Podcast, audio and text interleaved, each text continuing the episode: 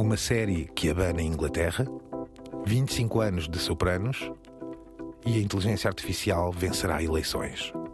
Não há dias, semanas ou meses mortos na Terra-média. Os sinos não deixam de repicar, os pombos não param de voar, os sinais de fumo nunca cessam e as mensagens em garrafas continuam a dar à costa. Numa Terra-média convertida aos ritmos e aos humores do digital, o fluxo de transmissão é constante. Há sempre algo a acontecer num qualquer recanto deste vasto território. Uma nova série abana os pilares da sociedade inglesa. Os Sopranos, míticos, fazem 25 anos. Há um Spotify com as chamadas de emergência nos Estados Unidos. A inteligência artificial vai afetar várias eleições e as fake news já afetam os portugueses. Mais do que isso, impossível, mas é verdade, Sofia Vergara consegue virar vilã. Tanto fenómeno por cartografar. Nós, peregrinos, afinamos o olhar e a audição e fazemos-nos ao caminho, pois são longos os trilhos neste solo insondável da Terra-média. The medium is not something neutral. It, it does something to people. It takes hold of them, it roughs them up, it massages them, it bumps them around.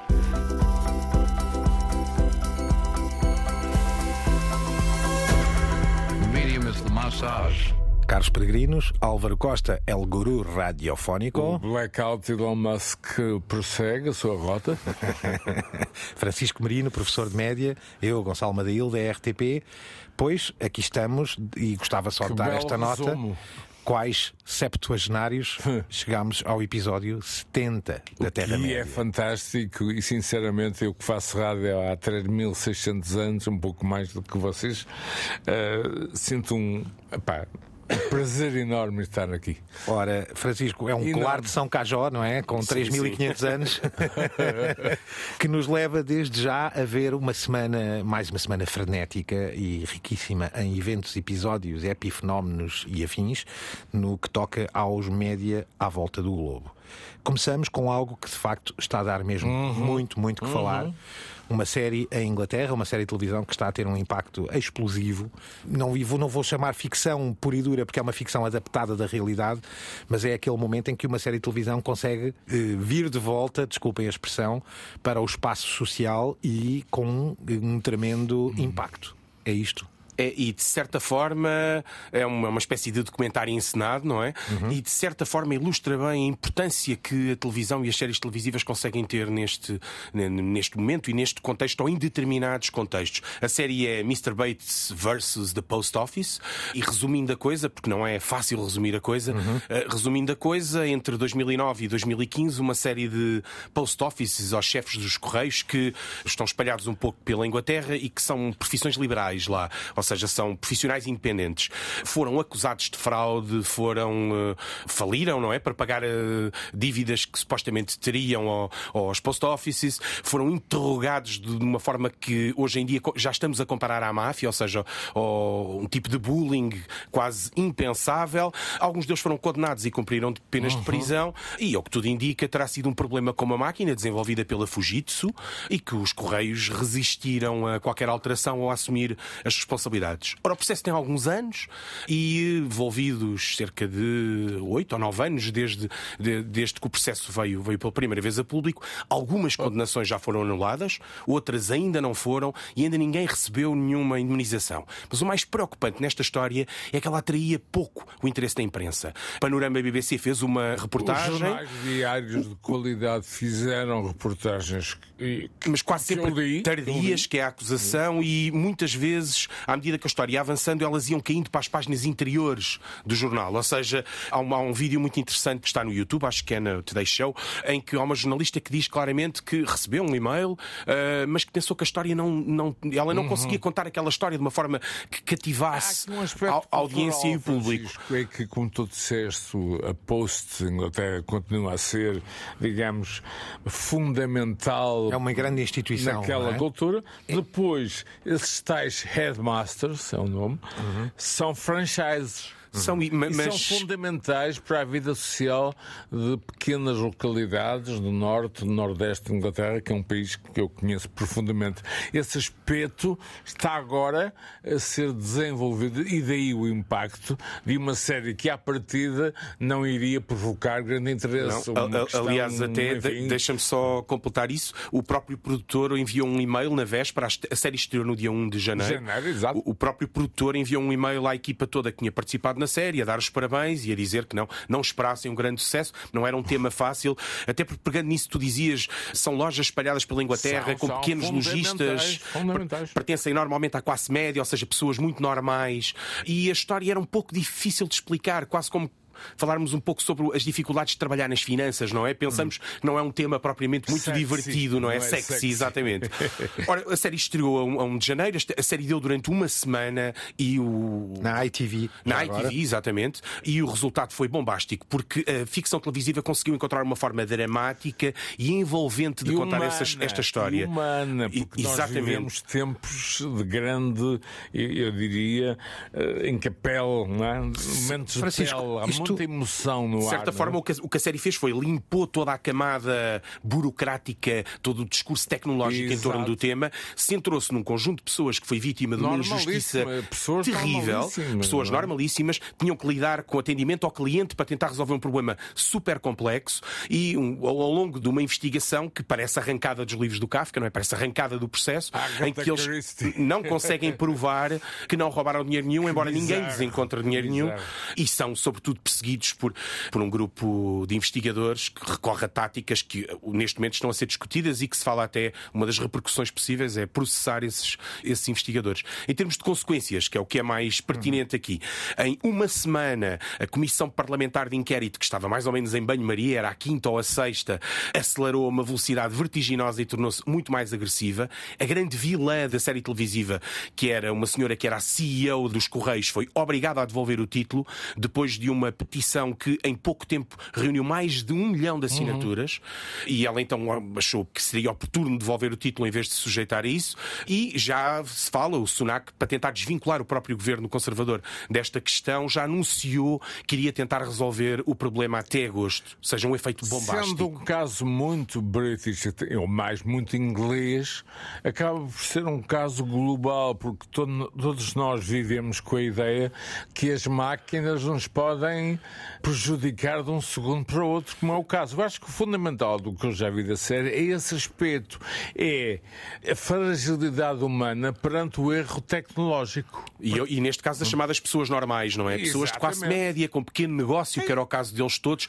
a serem triturados por, uma, por um, por um, um sistema, um não é? Digital, acusados, não? acusados devido a um erro enfim, técnico, não é? De estarem eles próprios a roubar dinheiro e depois são eh, acusados, não é? Judicialmente por tal, mas são muitos, não é? São cerca de 700 700, fala-se em 900 já. 900 vítimas, digamos vítimas assim, deste é? processo que terão sido levados à falência, não é? Uhum. Viram a sua vida destruída e, em alguns casos, foram mesmo perseguidos Mas aqui, de forma muito a ativa. A série traz, acima de tudo e humanamente, o outro lado, o lado das, das, vítimas, digamos assim. A série simplifica a, a história, se quiseres. Ou seja, uhum. a série coloca-nos perante pessoas normais, de classe média, média, não é? Uhum. Que se deparam com uma injustiça tremenda contra a qual não conseguem fazer nada. Não? É? Mas muito aqui bem. há outro aspecto, só para terminar, e aqui é fundamental para o nosso programa, o efeito social, uh, o efeito na nossa vida de uma série de TV. Ora, Como mais. o Francisco disse há pouco, eu já conhecia esta história porque leio a imprensa britânica, enfim, cada um lê o que lê, mas eu leio a imprensa britânica, alguma. Já conhecia esta história, já conhecia. Obviamente, com a série, ela adquiriu uma dimensão que até agora não tinha conseguido. Portanto, a questão é a importância das séries na nossa vida social no futuro. Ora, nem mais. Será seguramente também estudada na academia e nos alunos de comunicação e média nos próximos anos. Não, não tenho é? dúvidas. Pô. Então aqui está ela, não tem estreia para já agendada nem exposta. Pode nunca ter, é uma coisa muito britânica até em certa e, medida. Exatamente, porque é um caso muito local, ainda assim pelo impacto que está a ter, quem sabe se não haveremos em breve, em breve alguns breve. numa plataforma, chama-se eh, Mr. Bates contra ou versus The Post Office, no fundo Mr. Bates contra os Correios, estreou a 1 de janeiro na ITV e aqui deixamos o trailer. The computer system Post Office spent an arm and a leg on is faulty. No one else has ever reported any problems with Horizon. No one. You're responsible for the loss. I haven't got that money, and I don't know where it's gone. These deficits were most likely caused by you. That is the post office case. All our hopes, all our savings down the pan. That was a lie, actually. We are fighting a war against an enemy owned by the British government, while we're just. De uma série, Francisco, com um impacto absolutamente tremendo, passamos para um exemplo, se calhar, contrário. Sim. Eh, enfim, relativo, na medida em que celebramos os 25 anos dessa Pois, mítica esse série. aspecto, esse aspecto. Exatamente, os, os 25 anos desta mítica série chamada Os Sopranos, que dispensam apresentações, comentários e, e descrições. Ainda assim, Francisco, uma celebração que, para pelo menos um dos seus grandes criadores, David Chase, é vista quase como um funeral. Sim, é um pouco a contradição, não é? Eh, Que o novo paradigma mediático, as contradições que o paradigma encerra. É que o David Chase veio esta semana, numa, numa, numa, entrevista para a Variety, anunciar que estes 25 anos eram um funeral da era dourada da televisão e da televisão complexa. Explica ele que hoje não conseguiria fazer, ou argumenta ele, que hoje não conseguiria fazer os Sopranos. Ele diz que os executivos são hoje muito mais cobardes, ou, eh, têm pouca espinha, Pouca ousadia. pouca ousadia, eh, não querem inventar formatos, os acionistas, sim. pois, Os ah, acionistas pois. não permitem e, sobretudo, a publicidade, e era algo com o qual ele, na altura, pensava que a televisão ou estes conteúdos televisivos estavam, de certa forma, a desvincular da própria lógica da publicidade. Os anunciantes estão, novamente, a impor as regras e que os anunciantes tendem a ser, eh, eles próprios, pouco temerários. Eh, e então, essa é a preocupação que ele deixa. Ou seja, no momento em que celebramos a série que, para todos os efeitos, é considerada que inaugura essa era Já lá iremos. nova era da televisão, eh, a chamada televisão complexa, não é? O, o- narrativas televisivas eh, num registro mais cinematográfico e que são, por definição, mais complexas, que fugiam àquele, àquele modelo de plot tradicional e àquela simplicidade da narrativa televisiva. E ele tem algum medo em relação ao futuro e diz que celebramos hoje o fim dessa era. Há há aqui um aspecto fundamental e e eu pude, e o Gonçalo lembra-se disso, assistir um pouco a esse desenvolvimento que é, e hoje parece uma palavra da Idade Média, a Idade do Cabo. Sim, Sim. é faz lembrar. television. Sim. Eu, HBO quer dizer Home Box Office, ou seja, a bilheteira caseira. Eles tinham dois canais, não tinham apenas um. E faziam parte de um grupo de média onde se incluía a Warner Brothers. Eu, eu sou colecionador da Entertainment Weekly, aliás, se vocês que seguem as minhas redes já repararam que eu tenho um museu dedicado a essa revista fabulosa que fala dessa idade dourada, inclui mais tarde Lost, por exemplo, a partir Sim. daí. Mas o que há aqui de espantoso é um pequeno, eu, eu diria, twist. E eu estou a rever, obviamente, em homenagem à série toda, a cena inicial com a psiquiatra. Não é? Eu acho que altera sim. por completo toda a narrativa que poderia ser mais uma história de gangsters de New Jersey. Eu acho que a ida de Gandolfini à psiquiatra, interpretada por Lorraine Bracco, Baracco, altera por completo o sentido e a complexidade da narrativa. Eu acho que este é o ponto essencial. E falavas há pouco de humanização e era precisamente esse um dos casos. Ou seja, Exatamente. ver o gangster como um chefe de família, com os seus problemas, as suas angústias na meia-idade. Sim, é? mas logo a seguir sai do consultório Sim. e começa a bater toda a gente, não é? Vamos celebrá-la sem antes eu poder, também eu próprio, ter direito à minha alfinetada, Claro, porque esta dor e este discurso fúnebre de David Chase convive no ano em que sai premiadíssima uma série chamada Succession, Sim, que é o apogeu da televisão complexa, está. não é? Sim, portanto, e, e eu julgo que a crítica não há era uma a dor. HBO, sabes? Eu eh, pensei sim, que era não, mais claro, geral. De certeza que não. Sim. penso que é global, mas ainda assim temos visto a Apple TV tem trazido muitos Sim. casos destes de alguma televisão complexa. True Eh, Detective, meus amigos. entre outros, não é? E portanto esperemos que o David Chase esteja errado e que isto possa ser uma espécie de dor do quartel. Sim, um ataque- 25 um ataque de anos. velhice, não é? Um ataque de, de velhice, perdoa-nos o amigo David.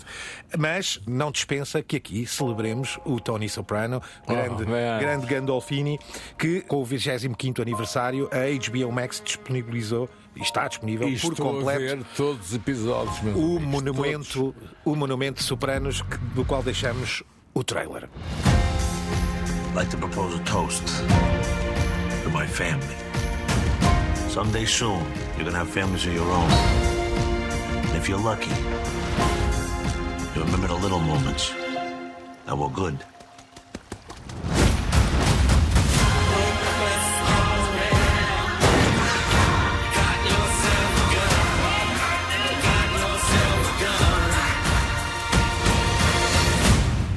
Álvaro, diretamente para outro, que são uma espécie de sons, falando Pois. de impactos ou da falta dele, puros sons com impacto, não é bem música. Não, Queres explicar? enfim, durante algumas emissões já falamos do desenvolvimento da net, a parte áudio, a parte, digamos, eh, sonora, música, a indústria porno foi fundamental na, na evolução tecnológica e a pouco e pouco fomos falando, digamos, da inclusão de conteúdo eh, numa coisa que já existia, não é? A internet era uma tecnologia governamental de segurança. A rádio é igual. A rádio, antes de ser rádio, já era rádio. Só que alguém descobriu que era possível colocar lá música ou colocar lá peças. Ora bem, não direi que há maluquinhos para tudo, mas é uma questão de liberdade de escolha. De facto, vemos e ouvimos no filme, nos filmes norte-americanos em particular uma certa teatralidade à volta das chamadas de emergência, sejam elas de saúde ou policiais. Eu, durante muito tempo e no início dessas coisas ouvia um pouco como, enfim, lá está, voyeur, mas agora temos uma coisa chamada, Gonçalo e Francisco, Broadcastify. Ou seja, é uma espécie, lá está, de Spotify das chamadas do 9-11 na América. Que parece ser também ela própria Sim. uma diversão de entretenimento. Francisco, não sei, se, por ser. não sei se tu e o Álvaro, o Francisco tenho a certeza que sim, não sei se Álvaro te recordas que havia nos primórdios da TVI, noite dentro, aqueles Exatamente, programas de rádio baseado, dos sim. camionistas e que havia muita gente que se divertia e que gostava de ouvir as conversas. Faz-me lembrar um bocadinho a versão século XXI Sim, eh, de tudo isso, não é? exatamente. Uma plataforma que está online, eh, no YouTube é onde ela de facto respira. muito bem, Gonçalo, Eh, E ouve-se muito bem, que está organizada, que tem toda a legendagem e, portanto, toda a descrição de todas as chamadas. Tem cidades, tem eventos. Indicação do evento, terremoto, etc. Exatamente. É? E podemos aceder às, às infelizes, quase todas desesperadas chamadas de emergência telefónicas, não é? Isto chama-se Broadcastify. De- Deixamos a recomendação, um Spotify das emergências telefónicas, que fica para a vossa referência. Está no YouTube, procurem Broadcastify. Está feita a promoção. Ora, Álvaro, tu insistes que estás em blackout com o Elon Musk, É, sim, é. mas ninguém pode estar em blackout com a inteligência artificial que segue e soma em relação em- a caminho do- do- do- de um futuro E domínio. Estamos em janeiro, não é? E só estamos em janeiro, não é? Francisco e Álvaro, neste caso, Francisco, é o tema, neste caso, por exemplo, de Davos deste ano, não é? sim. Do encontro anual que acontece, onde o próprio Sam Altman, essa figura de que já aqui falámos várias vezes, CEO da empresa OpenAI, portanto, a empresa que criou o ChatGPT, Esteve ele próprio lá, o que significa que a importância está explicada, não é? Está já justificada e que parece ser este o ano em que se vai jogar tudo na inteligência artificial. As advertências e os alertas, neste caso mais dirigidos a um ano político, a um ano de grandes eleições, são, eu diria, no mínimo, assustadoras. Sim, e eh, parece, de certa forma, não falámos muito, ou seja, não há breaking news, notícias bombásticas de inteligência artificial, mas de certa forma todos nós sabemos que este vai ser um ano determinante no contexto da inteligência artificial. E temos a sensação que há uma espécie de calma antes da tempestade, não é? E de certa forma acho que o encontro em Davos, ao inscrever a inteligência artificial ao mais alto nível na sua agenda, parece-me que sugere isso mesmo. O António Guterres, que é o, o sonzinho que vamos ouvir, não é? O, no- o nosso António Guterres, agora secretário-geral da- das Nações Unidas, disse que eh, bom, associou a inteligência artificial à emergência climática eh, como aos dois grandes desafios. Deixou advertências, muitas críticas também para estas grandes empresas que dominam o tema e, sobretudo, uma preocupação que me parece que é global. E ele, como grande porta-voz, aqui porta-voz entre aspas, não é? Que ele é mais do que isso das Nações Unidas, parece-me ser bastante ilustrativo, não é disso? Aqui vai António Guterres em Davos, há dias, alertando para os caminhos da inteligência artificial. Now, these two issues, climate and AI, are exhaustively discussed by governments, by the media, and by leaders here in Davos. And yet, we have not yet an effective global strategy to deal with either. And the reason is simple geopolitical divides are preventing us from coming together around global solutions for global challenges. Álvaro, está a segurança em causa? Estes é, alertas são, são, claros? São claros. E tu e... trazes alguns exemplos, não só da inteligência artificial em si, porque isso, obviamente, já sabemos que para as eleições é complicado. Eu queria cruzar aqui alguns assuntos. Um deles, o facto de a China estar a criar memes, ou, ou enfim, ou é responsável pela criação de memes, chamemos mais assim, alegadamente, que visam uma narrativa anti-América. É uma reportagem da Vice, mas que diz tudo sobre o que é o poder da inteligência artificial Aliás, numas eleições a caminho caminho. 2024, do ponto de vista astrológico, é um ano muito complexo. Não vou explicar, eu sou um fã da astrologia. Há toda uma série de situações que se repetem, enfim, dezenas em dezenas de anos e não se augura nada de muito bom a esse nível para 2024. Isso é outra, outra história. Agora estava, lá está, meus, lá está, já consulto os meus jornais de inteligência artificial, aliás, ainda até muito falamos daquele processo do New York Times sobre o uso, o abuso ou a transformação de notícias que têm uma base que é possível identificar, mas que depois são alteradas, e descobri na AI News GPT. Uma publicação de referência, sem na, dúvida, Álvaro, que tu tens trazido e que, que temos, eh, enfim, divulgado. Temos divulgado porque ela, lá está, quando falamos em jornalismo e toda a crise que vivemos, e enfim, o nosso abraço para os nossos colegas e amigos, mas é uma questão do tal influx que eu, que eu, tenho, que eu tenho referido. E esta publicação é extremamente útil para, eu diria, nerds como nós, porque não é muito longa, está muito bem estruturada e define pontos de interesse, neste caso concreto, tem a ver com a preocupação do Congresso norte-americano com a proliferação de objetos voadores por todo lado. Ou seja, isto pode parecer uma coisa muito americana, mas não é, eh, porque vão aparecer os táxis aéreos, não é assim, Francisco? Uhum. Uh, vamos ter veículos híbridos, a quantidade de aviões, low cost, etc. Esta é uma área que tem muito a ver também com a nossa segurança enquanto cidadãos em qualquer cidade cidade do mundo, não é? Juntas. Álvaro, aliás, uma notícia que tu próprio trazes, de uma, precisamente do AI News de GPT, que diz que, por exemplo, há uma preocupação de, da autoridade das forças aéreas eh, americanas por terem iniciativas de contratação muito diversificadas, muito inclusivas e que está, pelos vistos, a abrir de tal ordem o leque que se põe a hipótese de contratar pessoas com deficiência. Ora, isto não é especificado, nem o tipo claro de deficiência, não, nem nada. Não tem a ver com isso, mas, mas, mas gera tem a ver com preocupações. Uma, segura, uma sensação de insegurança, não é? É isso? É isso. E Francisco, eu não sei se te acontece ou eu estou alucinado. Às vezes olho para o céu e vejo assim uns objetos esquisitos. Acontece. Eu não vejo muitos, confesso. E nos aviões até prefiro nem saber quem é que é a tripulação, pois, não saber nada sobre eles. Uh, Sento-me no avião e quando pois, chego, chego. Quando estou à janela vejo assim umas luzes e umas, umas coisinhas a passar, seja, não é? Já não vamos voltar para trás na ideia de, do espaço próximo como autoestrada do futuro. Nem mais. Para além disto e da tal ideia de que os chineses estão nesta técnica chamada spamoflage, ou uma espécie de camuflagem em modo de spam e de, de aparente lixo digital, a criar uma ideia ou, ou a criarem memes anti-América. Há algo aqui, Francisco, bem mais eh, preocupante de que Sam Altman, precisamente o CEO da OpenAI, nos diz sobre a forma como a inteligência artificial vai intervir e não é tão direta e tão visível como se parece, não tem a ver só com os memes, enfim, com os fake news e os deepfakes, vai intervir na, na, política americana e nas decisões eleitorais de forma bem mais subreptícia. É Sim, isso? Deixa-me só embrulhar tudo, não é? Até porque Sim. isto parece que o que é importante aqui é, sobretudo, estávamos a falar da tal calma antes da tempestade e a tempestade vão ser estas eleições todas que se uhum, avizinham. Exatamente. Uh, e de certa forma começamos a ver os pequenos sinais de alerta. Eu este termo spamoflage confesso que não conhecia, tive que o pesquisar. uh, nem sequer entendi imediatamente que ele estava relacionado com a China, mas cada vez que pesquisava spamoflage surgiam uma série de conteúdos relacionados. Então o termo spamoflage tem sido utilizado para descrever uma técnica de guerrilha de informação que assenta na ideia do spam, que terá sido tentado no Canadá, nas eleições canadianas, há uns meses atrás, e que tem, tem sido desenvolvido sobretudo pela, pela China. Mais recentemente, os norte-americanos, esta semana, e isso saiu num, num artigo da, da, da Vice, ou da Motherboard da Vice, para o facto de a China, pelos vistos, embora, atenção, aqui a nosso, o nosso ponto de vista é muito americano, é de prever que os Estados Unidos estejam a fazer a mesma coisa, coisa.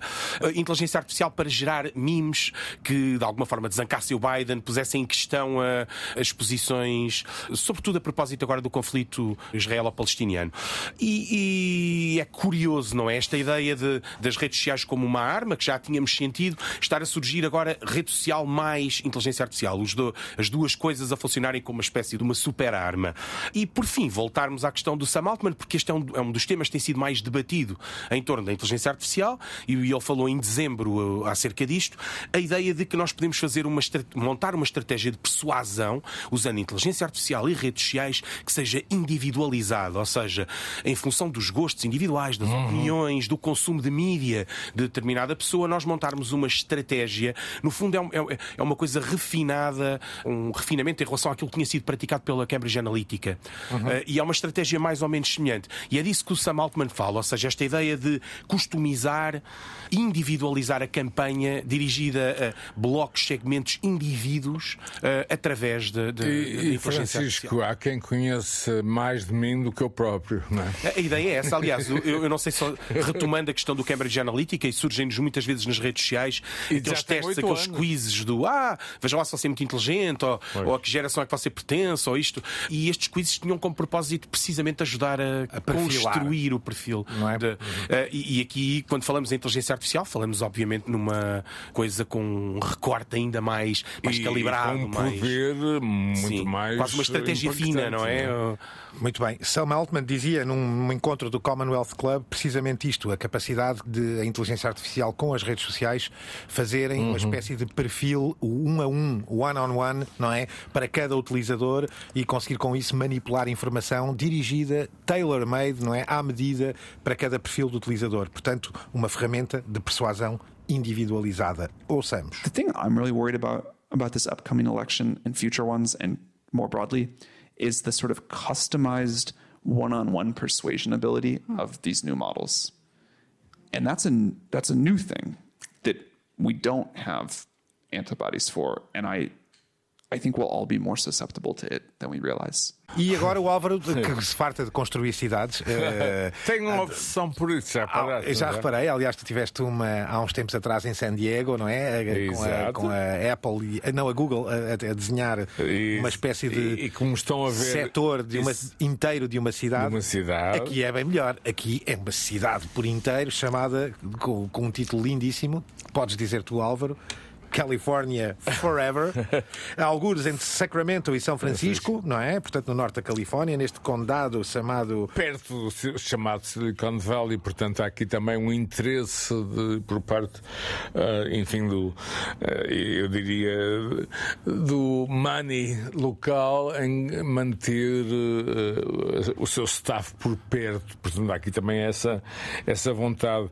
É uma Silicon Backed Initiative, ou seja, uhum. é uma iniciativa privada, poderá ter cerca de 50 mil habitantes, portanto, uhum. uma cidade média, e uh, vai. Uh, enfim, vai mesmo ser feita, não tenho quaisquer dúvidas, porque neste momento depende apenas de votos do county, do chamado condado, enfim, tem a ver com a Organização Social da América do Norte, e está à volta de 800 milhões de investimento, uma área de 60 km quadrados e os tais 50 mil habitantes. Há aqui vários aspectos que é. Um, o nascimento de Estados para além do nosso Estado, Francisco. Ou seja, Sim. o cash flow destas companhias é tal ordem que permite que elas tornem conta de serviços públicos, ou seja, saúde, habitação, educação, e possam, enfim, em espaços próprios para isso, construir uh, cidades do futuro. Francisco, isto não é ficção científica. Ah, sim, e de certa maneira já viste espelha também o desencanto com São Francisco, não é? São uh, é quem vem de São Francisco, as empresas de Silicon Valley que parecem estar a investir nesta nova cidade e ao mesmo tempo é uma coisa muito americana. Esta é ideia de também, não é como? Sim, embora aqui, aqui o, o, se fores ver a história do capitalismo americano, é, não é? Óbvio. Há sempre esta tentação de construir a cidade, a cidade de Hershey, a cidade no, por causa causa dos chocolates, não é? A cidade do Ford, ou as cidades. Aliás, o Ford até tentou construir uma cidade na Amazónia, não é? ora, Eh, ou seja, esta lógica do, do, do grande capitalista, da grande empresa construir uma cidade É feita cultural, à é sua medida, cultural. com uma espécie, uma, eh, uma, uma racionalidade muito própria, não é? Eh, e de certa forma é uma coisa nada europeia. Eu, eu recordo-me que há, há- há um tipo, julgo que é no Twitter, que está sempre a meter fotografias de cidades europeias e a dizer porque é que as cidades americanas não conseguem ser assim? E vai listando cidades fantásticas, precisamente foram construídas com outra lógica, não é? Eh, E aqui é um- este modelo da eficiência de uma cidade Exato. concebida para superar Verde, o- verde, ecológica, sustentável, blá, e provavelmente blá, para blá. corrigir os problemas que São Francisco atualmente vive, não é? A todos os níveis, inclusive também do preço das casas, não é? O crime e, eh, enfim, a falta de habitação, etc. Ou seja, há um cash flow de tal ordem eh, gigantesco nesta área chamada Silicon Valley que não tenho dúvida que projetos destes vão começar a aparecer e rapidamente na próxima década. Note-se que há aqui uma ironia, que é uma cidade que se propõe a ser, obviamente, ela mais eficiente do que nunca, como um centro energético, tem sofrido precisamente algumas, de algumas forças de bloqueio. Esse mesmo facto, isto é, muitos votantes não têm até agora aprovado, porque era suposto estar numa área que era considerada agrícola, e há na Uhum. Califórnia, até devido aos incêndios e à proteção dos solos e ao arranjo do território, digamos assim, à proteção do território, hum, uma intenção de poupar aquilo, as zonas não construídas. E, portanto, esse tem sido, aliás, também uma das grandes barreiras, para além das clássicas que também aconteceram em São Diego, que é nem sempre os financiamentos aparecem na hora certa, Claro sim, mas é uma os, os fornecedores, acima e enfim. uma tendência e nós... Mas a vizinha, Salvador, estou contigo. A vizinha sim parece estar, porque agora o mayor de, de- de- os meios de São Francisco e É. Sacramento parecem ter nisto uma bandeira interessante, quem sabe, para as próximas eleições, não é? E- Mas reparem que há um, um longo histórico de fracassos na construção Sim, sim, deste claro. de cidades. O- Há um documentário sobre esse da Ford da Amazónia que é inacreditável.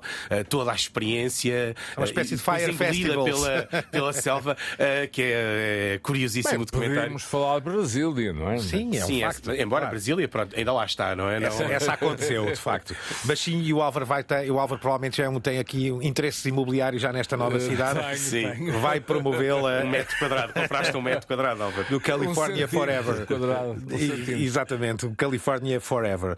Ehm, Navegamos muito por fora do país, é uma questão, obviamente, também um traço de estilo do nosso programa. E Mas de vez em volume, quando. E de volume. Claro, sem dúvida. E, e daquilo que de facto move o mundo, eh, não deixamos de vez em quando ter alguns casos que, do ponto de vista mediático, nos parecem interessantes de tratar. Francisco, demos precisamente a este capítulo o fantástico nome elegante de Uma Cena Tuga. De facto, os mídia cá também sofrem estes fenómenos e este é digno de estudo. Queres explicar? Sim, porque é perfeitamente absurdo, ou seja, eh, já anda há alguma, algumas semanas ou até alguns meses, eu julgo que a primeira referência que vi a isto foi, eh, foi um, um fact-check, se não me engano, do Observador para aí em setembro ou em outubro. Sim, final do verão, tenho ideia disso Eh, também. Mas que subitamente rebentou no Twitter nas últimas duas semanas e para os utilizadores portugueses tem aparecido até como um conteúdo promovido, quase como se fosse uma notícia, não é? Hum. E no fundo a história é o quê? Alegadamente, e digo aqui alegadamente mesmo em maiúsculas, porque não é alegadamente de todo, ou seja, é inteiramente falso o que eu vou dizer. O Pedro Anderson terá atado num programa de daytime da SIC. Já agora, só para identificar, Pedro Anderson é, é apresentador, eh, digníssimo. Aliás, tem aqui pelo menos o meu tributo pessoal pelo projeto que tem desenvolvido, Contas e Finanças, não é? Das- Finanças pessoais, é um especialista Eh, mesmo. Exatamente, no- um programa que tem anos na SIC Notícias e que presta um grande serviço, enfim, ao consumidor, é serviço público também ele, é portanto o meu apodo justo para ele, mas só para o situar, é esse o apresentador, É esse o apresentador e a parte que é verdade é esta, é que ele foi gestor de conteúdos do gestor de programa. conteúdos, exato. Ah, e a, a- a- a parte que é verdadeira é precisamente esta que ele teve presente no, no, no programa da SIC e daí para a frente o resto é. Portanto, ele vai dar uma entrevista, Ele não vai é? dar uma entrevista e a alegação que é feita neste post é que ah, o programa foi retirado do ar, ou seja, que foram apagados todos os vestígios daquilo que ele realmente disse e ele terá explicado ou apresentado um truque, um segredo de riqueza instantânea, Uhum. instantânea Uhum. para todos os portugueses e que o próprio João Baião lhe terá dito, o terá chamado a atenção, que ele não poderia dizer aquilo na, na, num programa deste género. E a notícia, a notícia fake totalmente falsa, não é? Continua que o próprio Banco de Portugal estaria a abrir um processo. E então, obviamente, o conteúdo, ou quem assina este post, normalmente são contas estrangeiras, mas a escrever em português, ou conteúdos promovidos, alegadamente publicidade paga, a seguir eh, encaminha-nos para o tal link, o tal, a tal estrutura, a tal plataforma financeira que permitiria com que nós ficássemos instantaneamente ricos. instantaneamente ricos aqui, estamos a falar de volumes de dinheiro. Alegado, numa das alegações que eu vi, ele teria feito uma demonstração no próprio programa, o que volto a frisar é falso, nunca o fez. Ele teria feito uma, uma, uma, uma apresentação no programa que meteu 20 euros e no final do programa já eram 2 mil ou 10 mil. Era assim uma, uma, enormidade. É curioso, é que o conteúdo continua a surgir no, no, no Twitter e, e, ao limite podemos mesmo, primeiro, podemos classificá-lo como fake news de facto, mas até como um conteúdo insultuoso, não é? Na medida em que se refere a uma pessoa em particular, em que lhe são atribuídas decorações que não fez, e nem sequer tem um, um aviso, aqueles avisos que o Twitter agora tem, ou que o X, desculpem, estou a chamar-lhe Twitter, mas uhum. Formally não nesse Twitter tem, a advertir que aquilo, ou seja, a community note, não é? As claro. notas da comunidade. Mas, uh, Francisco, esse truque já aparecia há algum tempo com outros nomes. Ora, aí está, era isso que eu ia dizer, Álvaro. Este contexto tão financeiro não, e tão, tão detalhado também, sim. Vocês envolvidos em escândalos ou vejam o que aconteceu, não sei quê. Uhum. O que acontece, digamos, ao comum dos mortais. Esta Vai é, lá. aliás, uma linguagem, Vai Álvaro, lá. e queria é? comentar-se isso. É uma linguagem muito comum para quem navega na internet. Muitas vezes este, estes sistemas de venda e que é o clickbait, é? é? o clickbait puro, onde dizem precisamente esta senhora está aqui e tem um segredo quê, bombástico segredo, para revelar que até nem pode, veja você e não conta a ninguém que vai ficar milionário. Só que desta vez com uma figura real que, convenhamos, paga o duplo preço de ainda por cima ser uma figura que representa precisamente estas áreas da literacia financeira. É, é, profundamente cruel, não é? E ao mesmo tempo é um conteúdo promovido, repare, é um conteúdo promovido na própria plataforma X. É alguém que está a pagar, ainda não foi retirado hum. e que está Isso a é pagar. É Aliás, ainda hoje, antes de gravar o programa, fui verificar se me surgia e surge-me. E digo com, com surge-me 10 vezes, 20 vezes, claro, uh, vasculhar qualquer. Uh, Tornou-se quase um pervasivo, ou seja, um conteúdo quase omnipresente na, nas redes sociais. Uhum. Fica a nossa nota de tributo também e de solidariedade, e, neste caso, tudo... ao Pedro Anderson, não é? Porque é. é. cruel, acima de tudo, por não ser uma mera figura pública, é uma figura pública que trata de literacia financeira e, portanto, torna o caso ainda mais cruel, mas é a prova. E, acima de tudo, eh, aquela velha expressão: não acreditem em tudo o que possam ver, ou ler, ou ouvir na internet. Sim, e, neste caso até uma, uma busca, quem faça uma busca irá imediatamente deparar-se com, com os artigos de fact-checking, não é? Eh, uhum. Que saíram, julgo que em setembro ou em, ou em outubro, não é? Álvaro, não querias, e eu sei que queres manter o teu blackout sobre o Elon Musk, mas esta é também uma forma, uma demonstração de que o ex uh, virou muito mais, uh, vamos lhe chamar livre, enfim, libertino, não sei qual a expressão para não ferir suscetibilidades, mas um caso como este não ter ainda sido removido ou contextualizado é, diz só por si onde anda é, o ex é, no Elon Musk. bizarro, ou será a liberdade de expressão, eh, enfim, uma publicação destas, que era a grande, eu diria, a grande doutrina do, do, do Sr. Musk, não é? Exatamente. Eh, mas é por estas e por outras que eu não tenho nada, não conheço lá nenhum,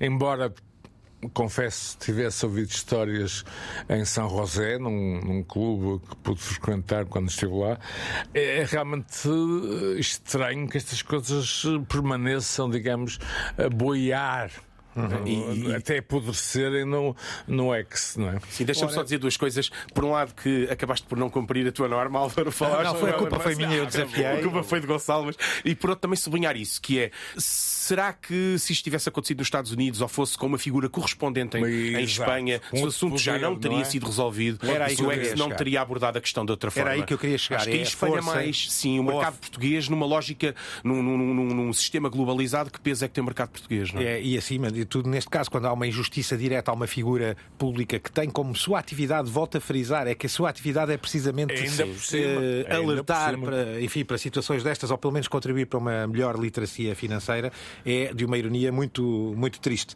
Álvaro, de qualquer forma, sabemos que o Sr. Musk tem andado até por Israel e, portanto, tu terás seguramente nos próximos tempos é? algo a dizer sobre esse senhor.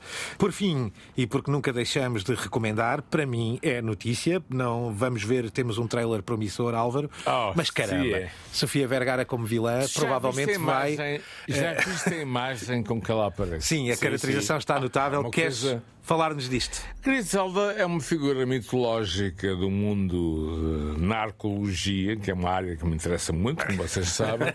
Eh, é, mas é mesmo, eu tenho uma e o Gonçalo sabe, sim, sim. uma biblioteca de dezenas e dezenas de livros. O meu irmão passa, enfim, no tempo da América do Sul, por razões profissionais e pronto ajuda. E hum, a Griselda foi uma figura que existiu em, em Miami eh, quando do crescimento incrível do negócio da cocaína.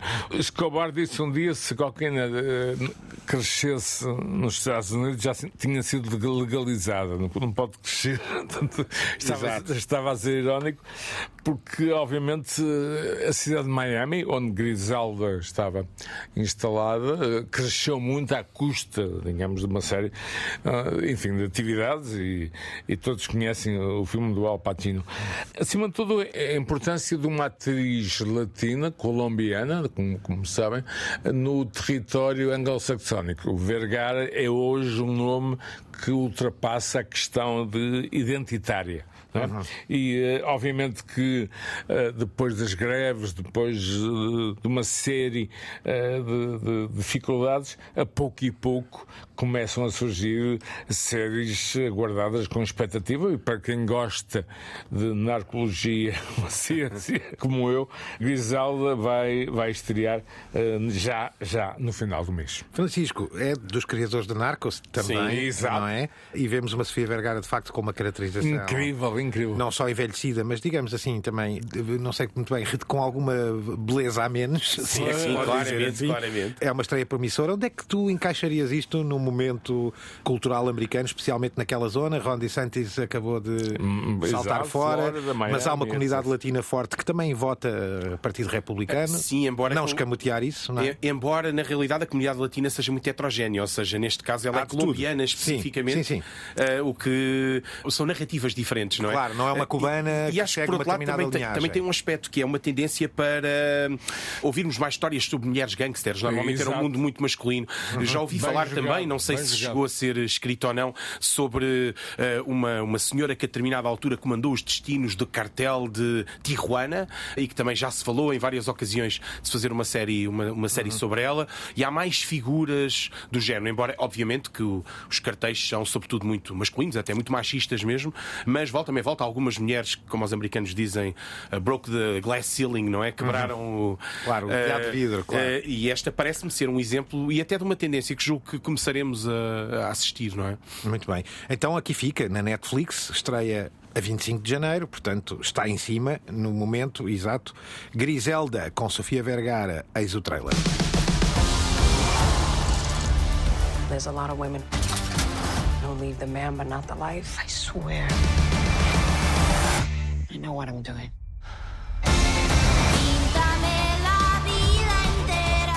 Este se supone que es el país de los sueños. Nosotros tenemos el poder de devolverle la emoción a esas vidas aburridas. Siento así la Can I tell you a kilo? This woman, I want to cut her head off.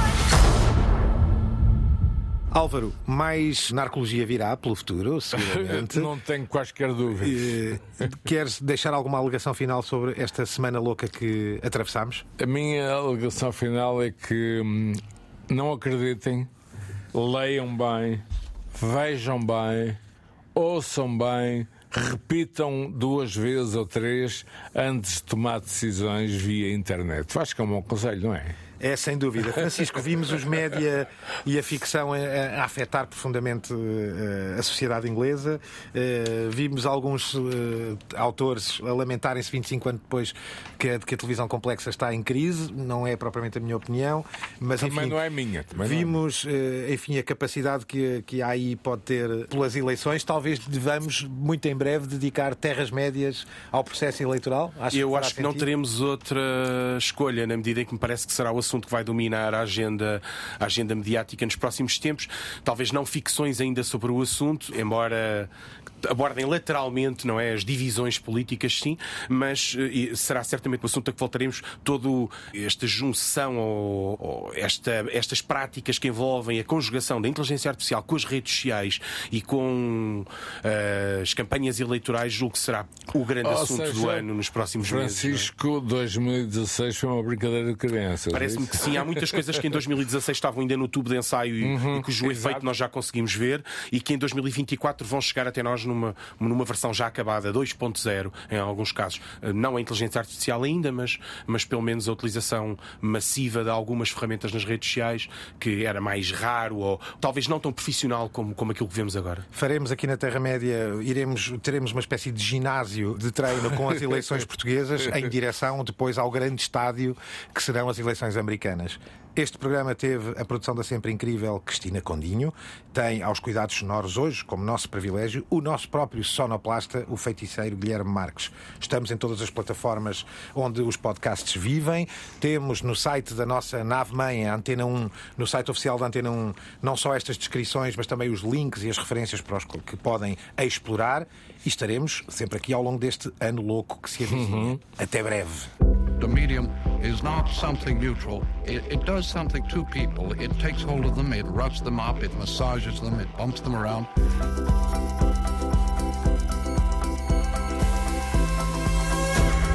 The medium is the massage.